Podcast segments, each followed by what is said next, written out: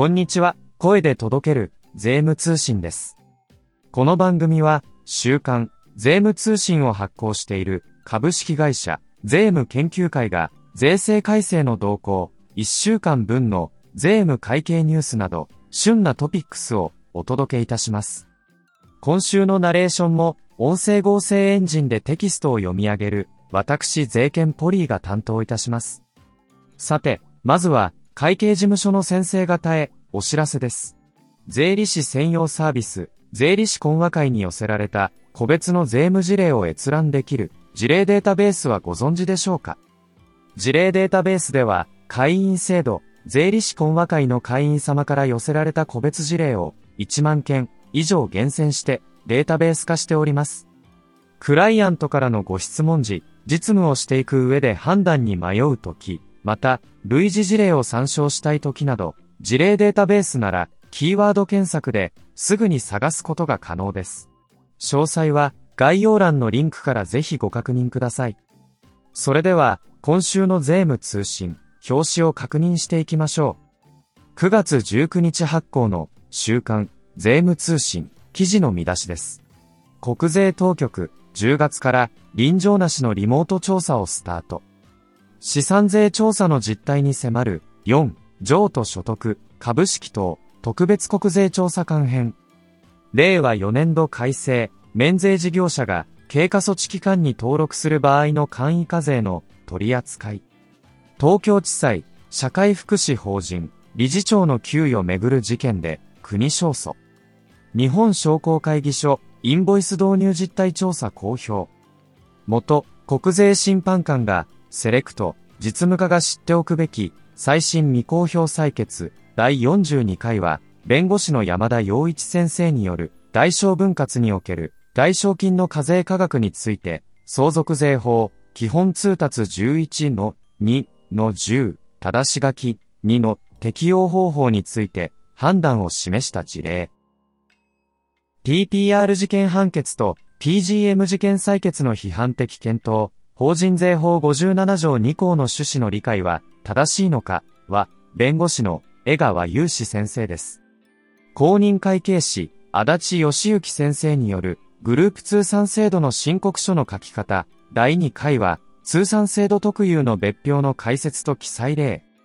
令和4年度税制改正シリーズは、相続税、贈与税関係の改正のポイント。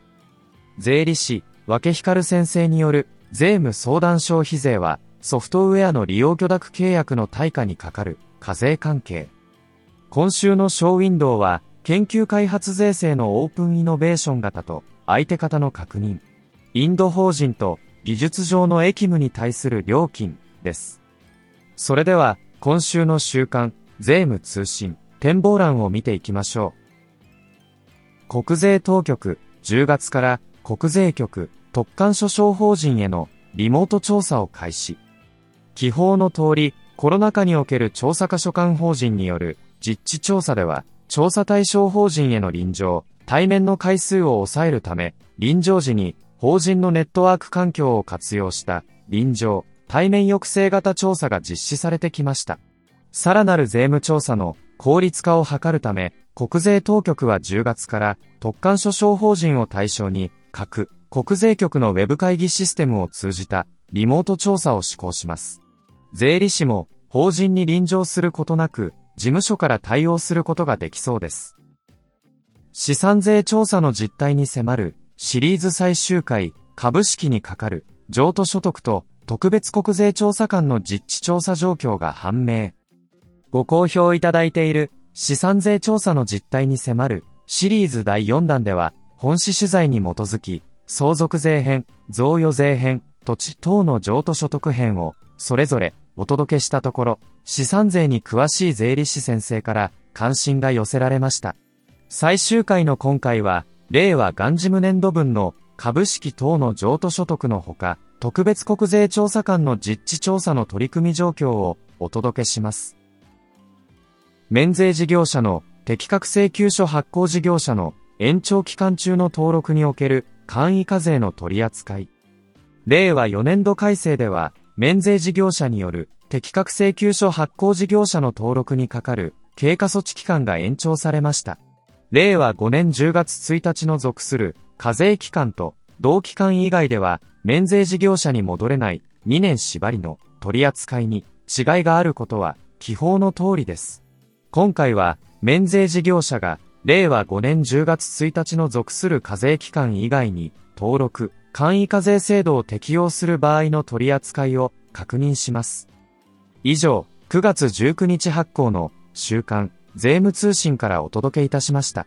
記事の詳細は週刊税務通信本誌でぜひご覧ください。番組ではリスナーの皆様のメッセージをお待ちしています。スペシャルサイトでお聞きの方はページ上部の番組へのご意見、ご要望へ、ツイッターアカウントをお持ちの方は、ハッシュタグ、声で届ける、税務通信でお願いいたします。届けるは、ひらがなです。アプリでお聞きの方へ、最新回が配信されると通知されますので、ぜひ番組登録をお願いいたします。それではまた次回の配信でお待ちしています。税券ポリーでした。